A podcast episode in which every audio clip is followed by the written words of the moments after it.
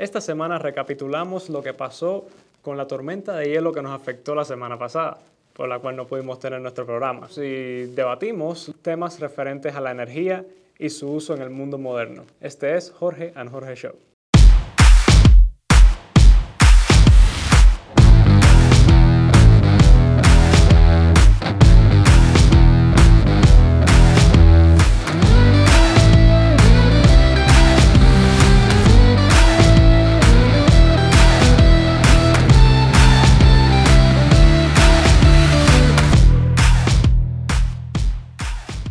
Estamos en nuestra edición número decimocuarta. Eso creo.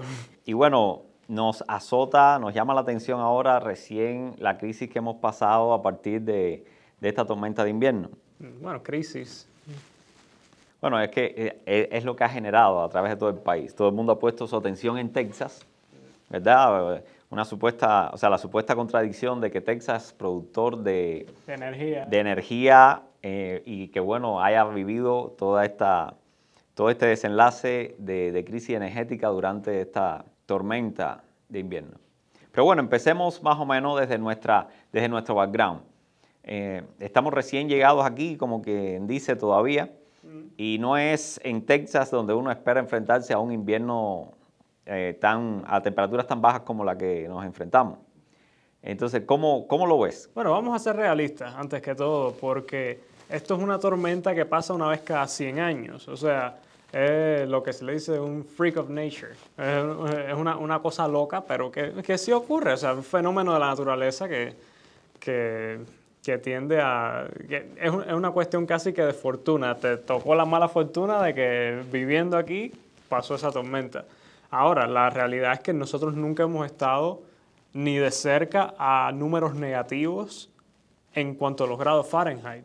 Así de frío estuvo, llegó a menos 1, menos 2 grados Fahrenheit en el punto más frío. Y la realidad es que nos dimos cuenta que Texas en general no, está no estaba, por lo menos en aquel entonces, hace una semana, preparado para lidiar con las dificultades que vienen con, con un fenómeno de naturaleza de este tipo. Bueno, ¿y cómo la pasaste? O sea, ¿qué, qué impresiones te dejó el vivir varios días eh, bajo un contexto de un frío eh, tan violento? No, te, duele todo. Pero eh, no, o sea, más que nada es que no puedes salir. Te, te, da, da, mucho esa mala impresión de, de, si sales y si manejas por las calles es peligroso. Puede, el carro puede resbalar. Bueno, lo que pasó en Dallas, eh, hubo, sabrá Dios cuántas personas perdieron su vida y cuántos heridos hubo. Pues fue un, un accidente que tomó kilómetros, o sea, kilómetros de accidente.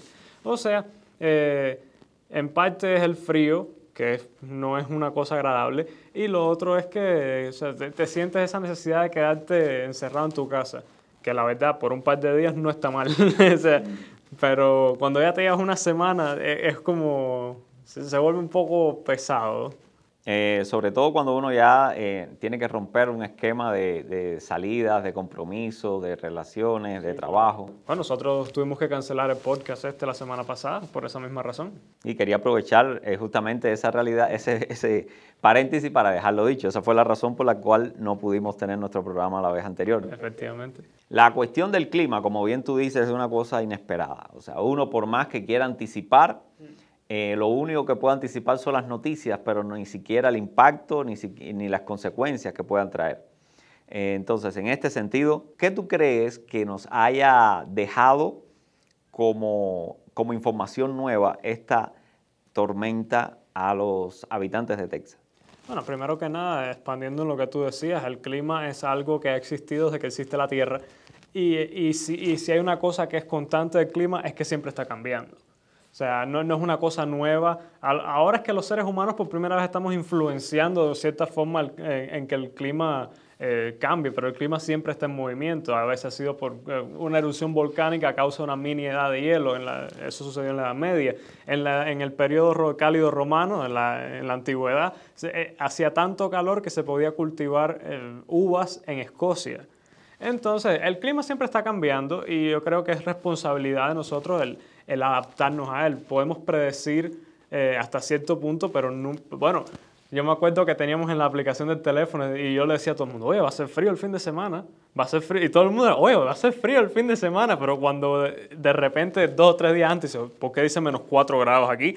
Y, y, o sea, uno nunca puede predecir con esa, con esa certeza. Bueno, aquí mismo en Texas, para los que nos están escuchándote, hay un, un famoso eh, eh, proverbio que dice que si te preocupa la, temperatura, la temperatura o el clima que tienes ahora, no te preocupes, que aquí en Nowhere, Texas, eso puede cambiar dentro de una hora.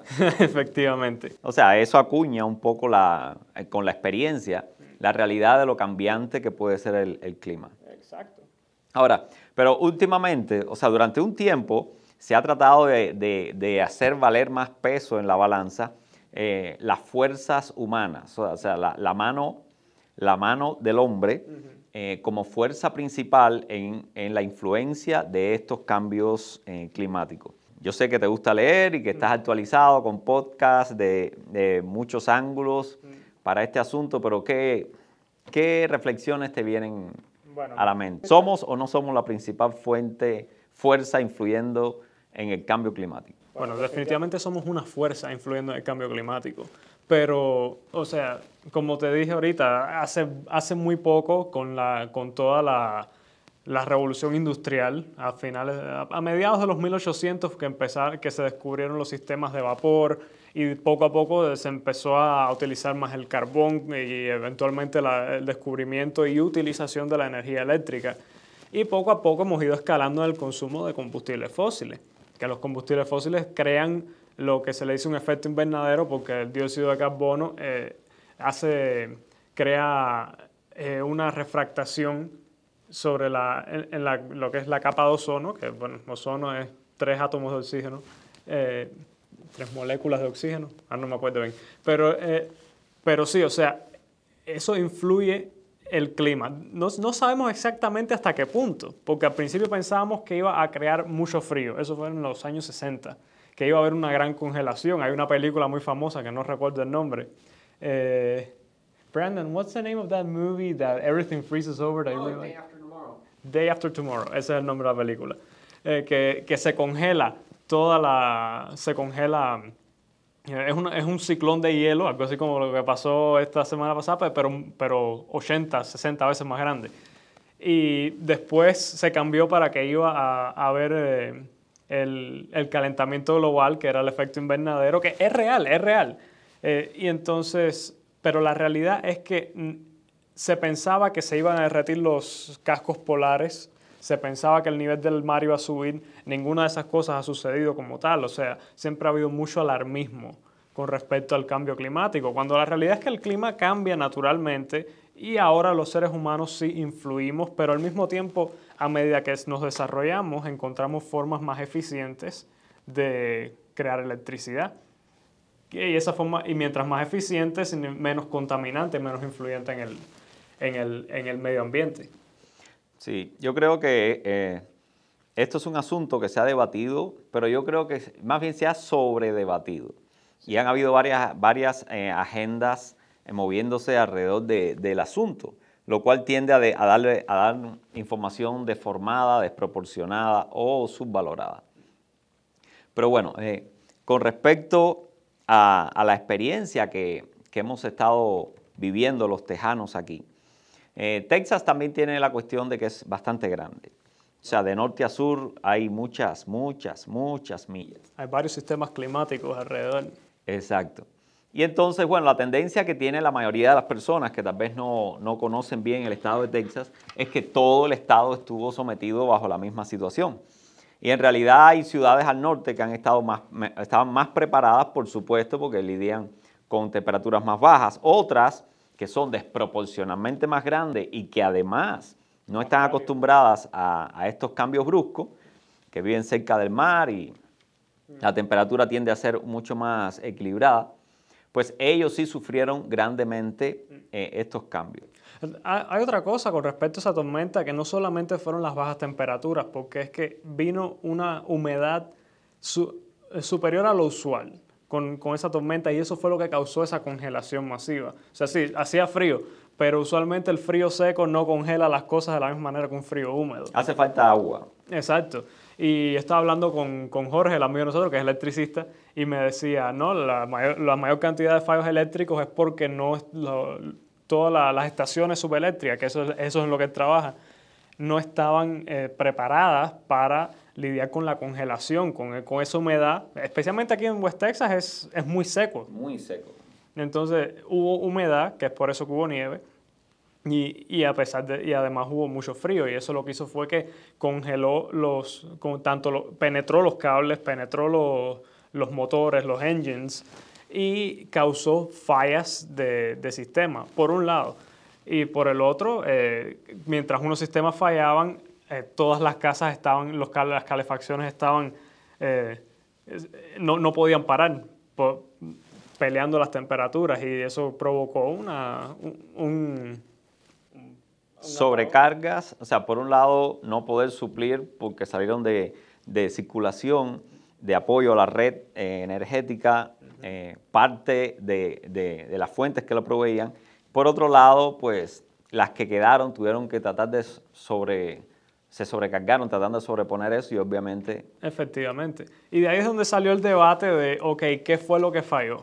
¿Fue la energía renovable o fue los combustibles fósiles?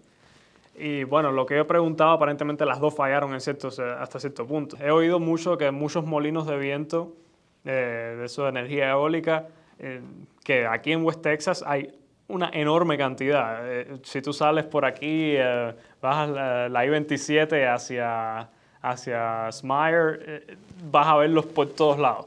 Lo que, esas turbinas se congelaron y, no, y dejaron de producir.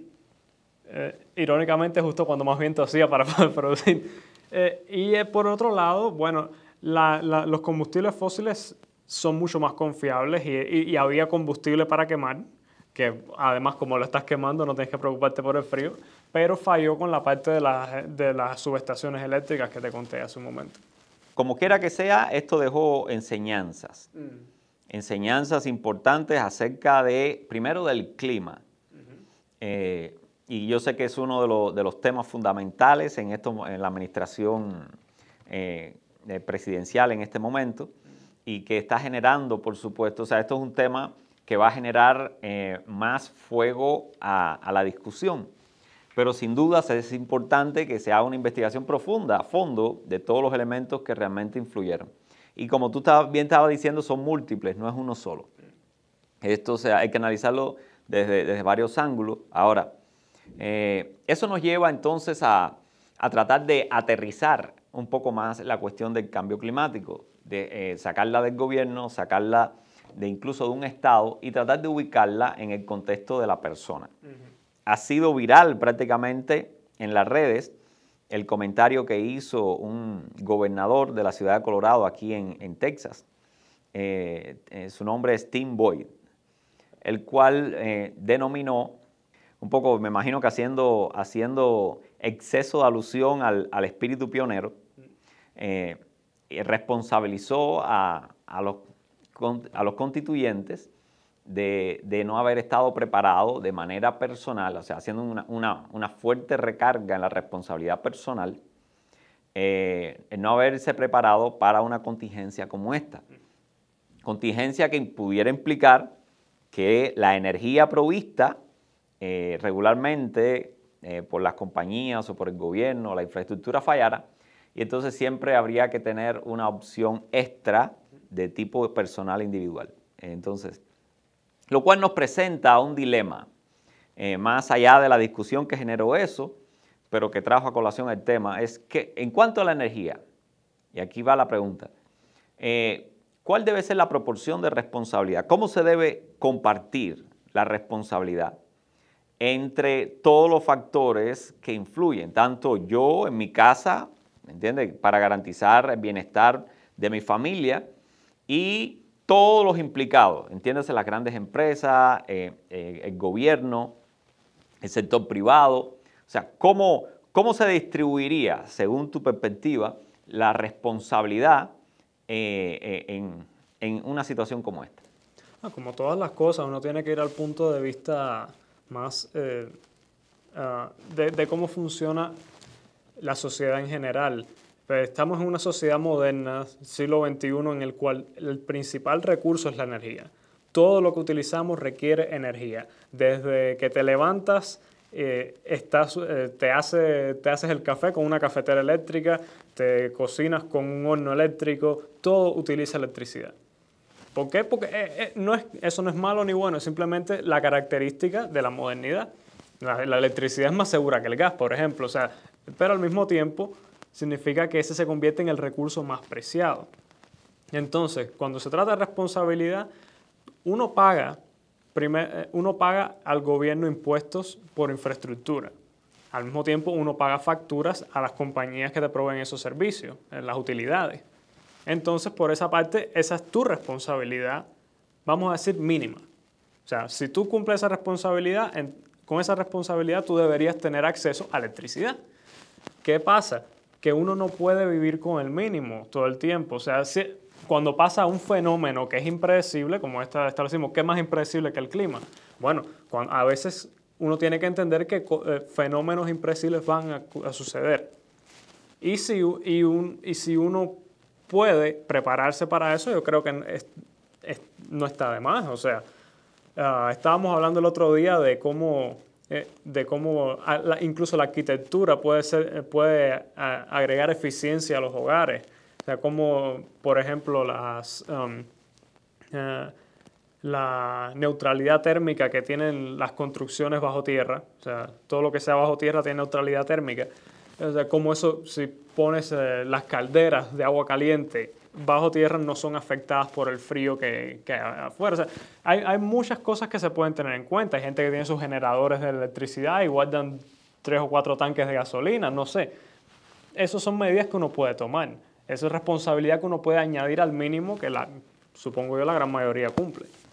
Sí, yo creo, eh, la, eso o sea, es como, como cada persona en, en su hogar eh, valora el nivel de responsabilidad que debe tomar, eh, también de, en dependencia de las condiciones que tiene. Aquí mismo en la ciudad hay personas que no tienen calefacción en su casa. O sea, eh, los sistemas de calefacción son, son, son básicamente equipos eléctricos. Entonces, eso implicaría un nivel de responsabilidad un poquito mayor en función de cuidar de los demás. tienen, están menos conectados a los servicios. Hay, hay acuerdo, el gobierno y el individuo siempre entran en un acuerdo, eh, incluso el sector privado se incorpora. Y uno tiene que ser consciente de manejar, por lo menos estos momentos, estas crisis, donde lo ponen a uno sin, eh, sin corriente, ponen, a, ponen en situación extrema a, tanto a, la infraestructura como a los proveedores de corriente. Eh, y uno tiene que cubrir esos, esos pequeños espacios ahí. O sea, uno puede cubrirlos. O sea, las, las, consecuencias de no cubrirlos creo que pudieron ser apreciadas la semana pasada.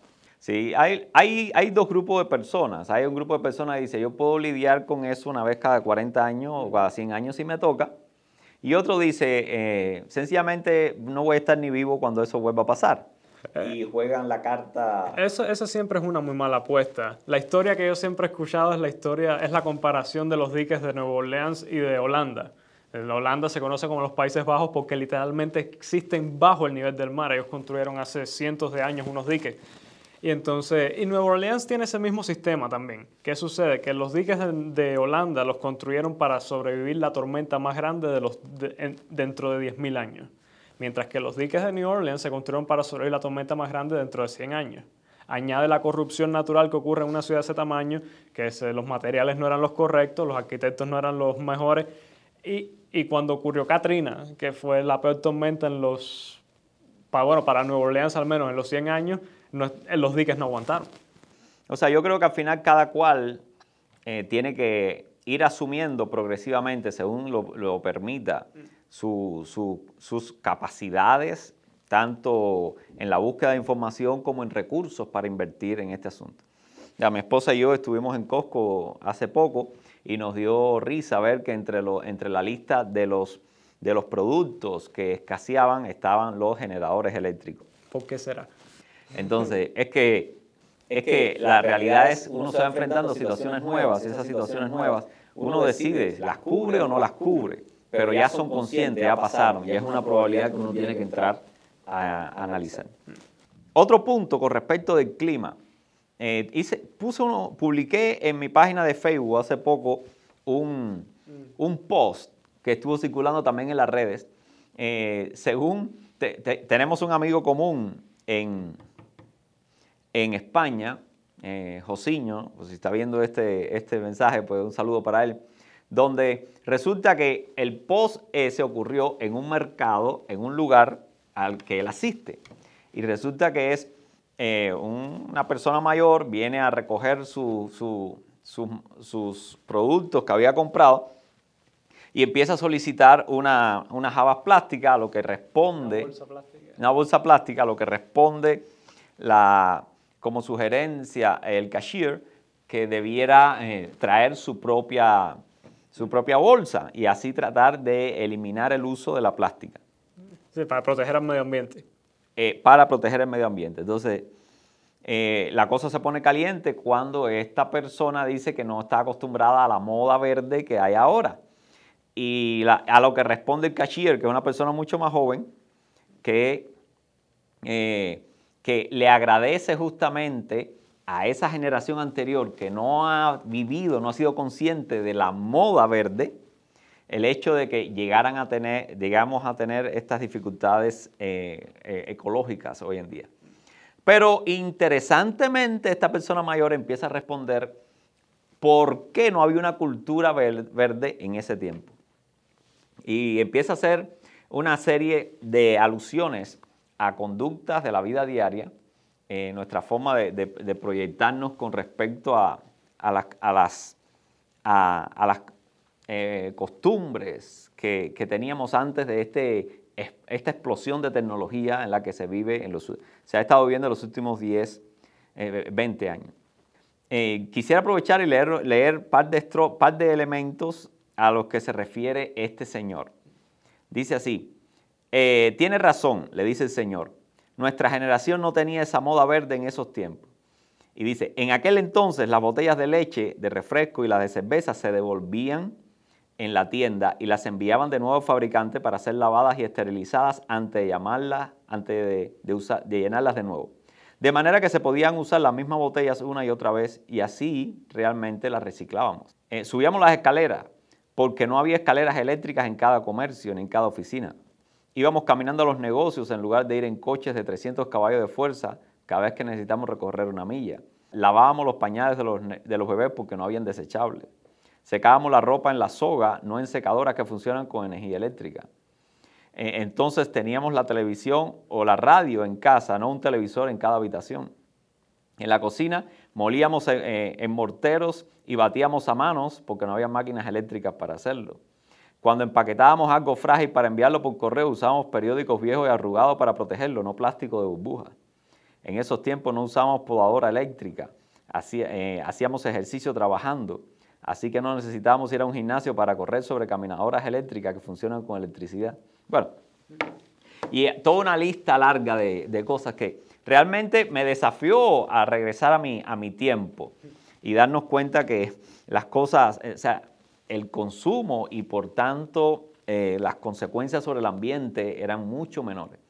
Pero hoy queremos recuperar esa misma conciencia eh, pero, Sin sacrificar la cantidad de beneficios que nos trae el uso de la energía eléctrica. Y ahí, ¿cómo, cómo, cómo porque tú, tú eres parte, eh, tú estás entre los dos. Eh, ahora estás viviendo en un país del primer mundo donde, hay, donde ese consumo es violento, y, pero también viviste en un país donde la tecnología, el atraso y, las y el acceso a toda esa, a toda esa a, todo, a todo ese, todo ese potencial de consumo no estaba disponible. ¿Qué impresiones te deja a ti este, eh, o sea, la forma en que hoy se ve la, cuestión del cuidado del medio ambiente? Mira, yo, yo, tengo una posición que está más basada en la psicología que otra cosa cuando se trata de la actitud hacia, la, hacia lo que se le, este hombre le dice la moda verde. Y es que se ha convertido en un propósito más que en una realidad. La, el gran appeal, lo que hace atractivo el, conservación, el hiperconservacionismo naturalista es el hecho de que es una, es una misión casi religiosa.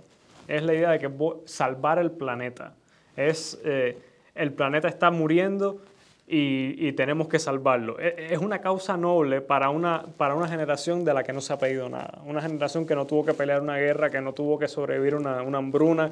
Es una generación que lo ha tenido todo, pero al mismo tiempo una generación sin propósito. Entonces se han creado este fatalismo a través de el apocalipsis se acerca, la tierra se va a morir y tenemos que salvarla. Y se ha convertido en una misión.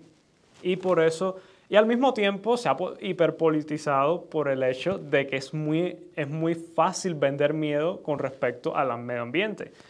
Eh, han habido miles de casos de personas que, que dijeron, bueno, lo que te decía hace, hace unos minutos, que se iba a congelar la Tierra.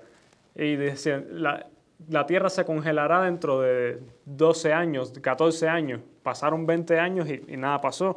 Eh, otra persona dijo que para 1980 eh, iba a haber una eh, The Great Die-Off, o sea, la gran, eso no se traduce, pero la gran muerte, que millones de personas iban a morir de hambre porque la población iba a ser demasiado grande para la producción de, comida.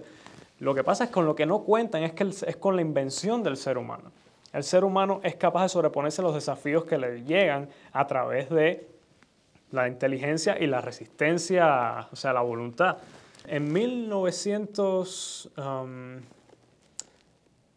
el premio Nobel de Química de 1908, o fue antes de la Primera Guerra Mundial, fue, el, fue un científico alemán que descubrió la forma de nitrogenar el, el suelo y eso incrementó la producción agrícola casi que un 500%. Tristemente, ese hombre después inventó la primera, las primeras armas químicas en la Primera Guerra Mundial y se convirtió en, eh, un criminal de guerra, pero bueno. Pero, la pero después, eh, no, me no me acuerdo qué otra cosa se diseñó en los 1970 que también permitió el, el más uso de la producción de más productos agrícolas. Entonces, esa idea de que, de que la población mundial va a llegar a un punto que no se va a poder mantener, no ha llegado porque el ser humano ha sabido ha, sabido superar eso, los desafíos que llegan con, bueno, con, los, con, los, tiempos. Los tiempos cambian. El, señor mayor de esa historia tenía sus desafíos en su tiempo y nosotros tenemos nuestros desafíos ahora. Ahora, es muy fácil dejarse llevar por, la, por el fatalismo. en mi, eh, pienso yo porque hay una falta, hay un despropósito. Ahora mismo no se ve ningún otro desafío que no sea el medio ambiente y se está volcando toda esa energía. hay gente que lo llaman como que es la, Segunda Guerra Mundial de la generación, hay gente que lo está llamando así, que para mí es una falta de respeto con las personas que pelearon en la Segunda Guerra Mundial, porque es muy... Eh, nada que ver con nada que ver. Pero, pero sí, o sea, podemos hacer las cosas mejores, sí, pero hay que hacer las cosas bien, a su tiempo. No se puede cambiar todo de repente, no se le puede echar la culpa a un solo elemento. Hay que hacer las cosas como la humanidad la ha venido haciendo. Porque a pesar de que se, dice que el clima ha empeorado, la verdad es que no. Cada vez mueren menos personas por desastres naturales, la ONU tiene, tiene esos datos, los países más pobres del mundo son las economías que más rápido están creciendo. Eh, Nigeria se va, a superar a China para el 2050 en cuanto a población. O sea, las cosas no están tan mal como te las hacen ver. Lo que pasa es que es muy fácil vender miedo, porque el, miedo te consigue votos, te consigue dinero, te consigue... E, e, es, una vía rápida de conseguir apoyo. Sí, bueno, para redondear ese, este asunto, eh, no es solamente la tecnología y el consumo, incluso la educación, es que más personas se están incorporando al uso de tecnologías y desarrollo más personas están incorporándose a las redes de energética, a las redes de comunicación.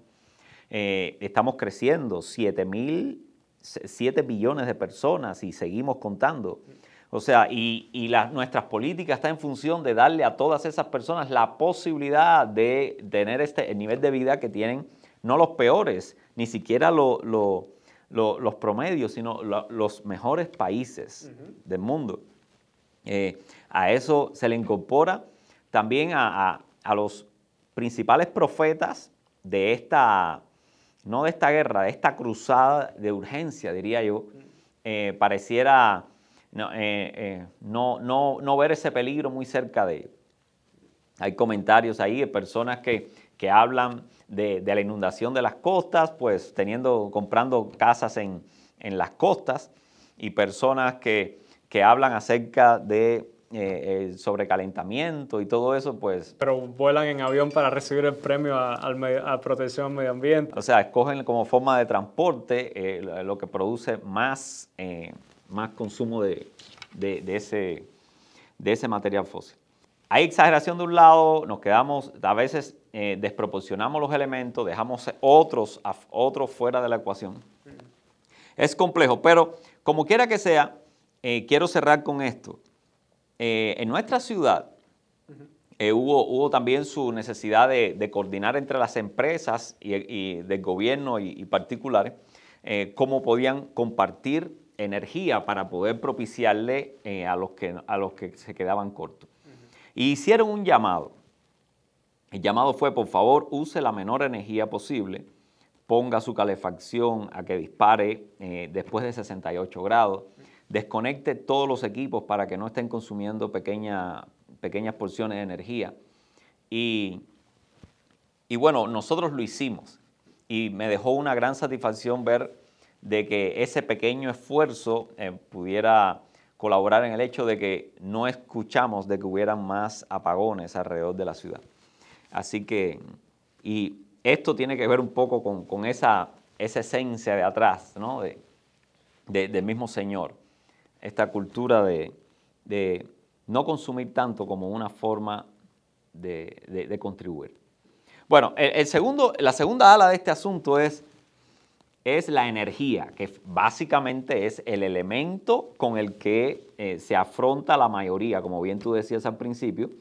Eh, la electricidad es, es, el, el... recurso por excelencia. Eh, todas las energías lo que pretenden es crear electricidad. Entonces, y ahí es donde se ha manejado, este es otro elemento de la otra ala de la polémica. O sea, cuáles son los mejor, las mejores fuentes de energía. Y una de las cosas que se ha discutido mucho ha sido cómo se congelaron todos los productores de energía eólica. O sea, incluso eh, eh, estuve revisando cómo, cómo, los paneles solares también se cubrieron de nieve y no, permitieron, no permitían eh, que el sol llegara, además de que se nubló todo. O sea, es cierto que las energías renovables pudieran ser de gran apoyo, pero momentos como estos nos dejan ver de que no, no en todos los casos. Eh, sobre todo los momentos donde más se puede necesitar es donde ellas pueden fallar. ¿Qué reflexión pudiera traerte a colación este hecho de usar solo un tipo de energía, usar otro, otro prototipo de energía, combinarlas? O sea, ¿qué? Hay, muchos recursos online que, tú que uno puede visitar. Eh, uno que yo recomendaría es Religion of Green, la religión verde de PragerU. Eh, ellos hacen muy buena tienen muchos videos con respecto a cómo funciona la energía en, todos sus sectores.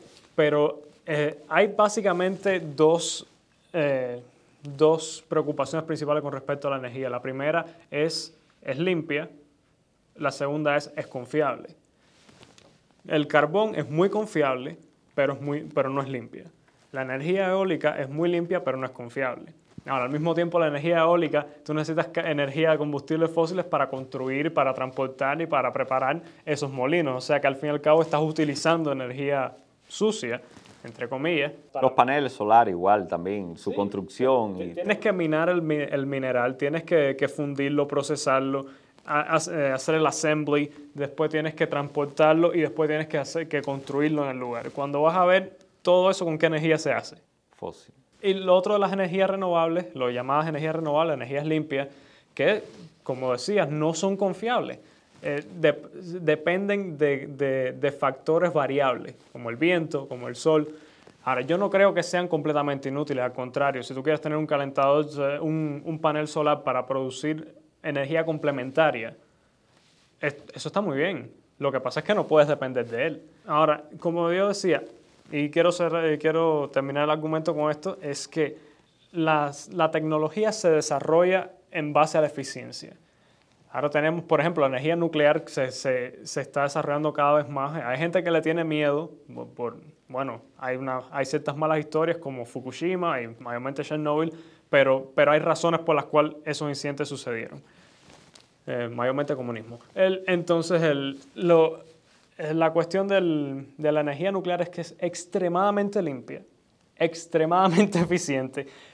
es un mínimo de uranio, te produce una cantidad de energía, de electricidad que es increíble. Y hacia ahí nos estamos moviendo.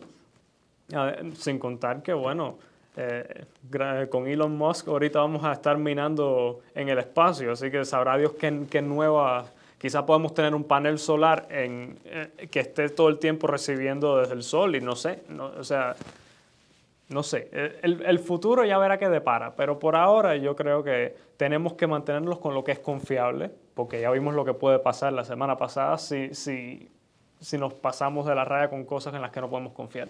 Sí, en último término, esto es un servicio a la humanidad y lo que se pretende es eh, cuidar la vida y darle la mejor calidad de vida posible, siempre en equilibrio. Yo tengo un ejemplo personal. Hace aproximadamente un año y medio me vi ante la disyuntiva de poner paneles solares, paneles solares en el techo de nuestra casa o no.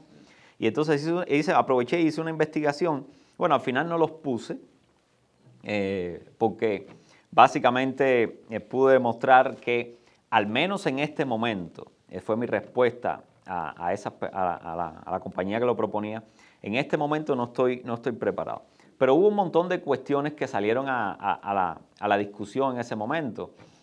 Si quiero mañana cambiarme de casa, las personas que, vendrán quieren o no, eh, qué posibilidades hay de reponer o sea, si hay que cambiar el techo porque, porque, porque cae granizo, cosa eh, frecuente acá. Una complicación logística al final. O sea, al final uno tiene que analizar in situ esas, situaciones. Y es peligroso que uno tome una decisión a partir de las discusiones a nivel macro y no lo ajuste a los niveles... A la realidad que tú vives día a día. al nivel de la casa, del hogar. Así que bueno, eh, no es tan fácil, hay que hacer la tarea, no se puede desplazar la responsabilidad en un gobierno, en un presidente, ni en una compañía. Tú eres el que vive tu día a día, tú eres el responsable por lo que te pase. Al final de todo, eh, la responsabilidad está eh, tal como lo dice la Biblia. Aquí yo pongo delante de ti el bien y el mal, pero también te pongo tal energía o tal energía o esto o lo otro. Siempre estamos ante el desafío de opciones y de tomar una decisión. Tan pronto, tan serio que seamos tomando, haciendo nuestra tarea, pues nuestras decisiones eh, dejarán el fruto que, se necesita. Así que bueno, espero que a partir eh, de, de, esta experiencia podamos aprender y estemos preparados para otras temperaturas como esta, también en el futuro. Esperemos. Bueno, gracias por tu comentario. Ha sido una, una bendición poder estar aquí juntos y bueno. Hasta la próxima semana, a menos que venga otra tormenta de hielo.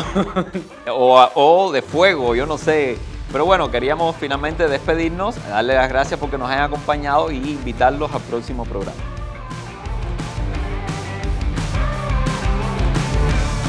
Si se le hace muy complicado ver el programa enteramente por YouTube, recuerde que siempre puedes seguirnos por Apple Podcast, Spotify o prácticamente todas las plataformas de podcast. Si quiere escucharnos mientras maneja o hace ejercicios, Jorge Jorge Show estará ahí para usted.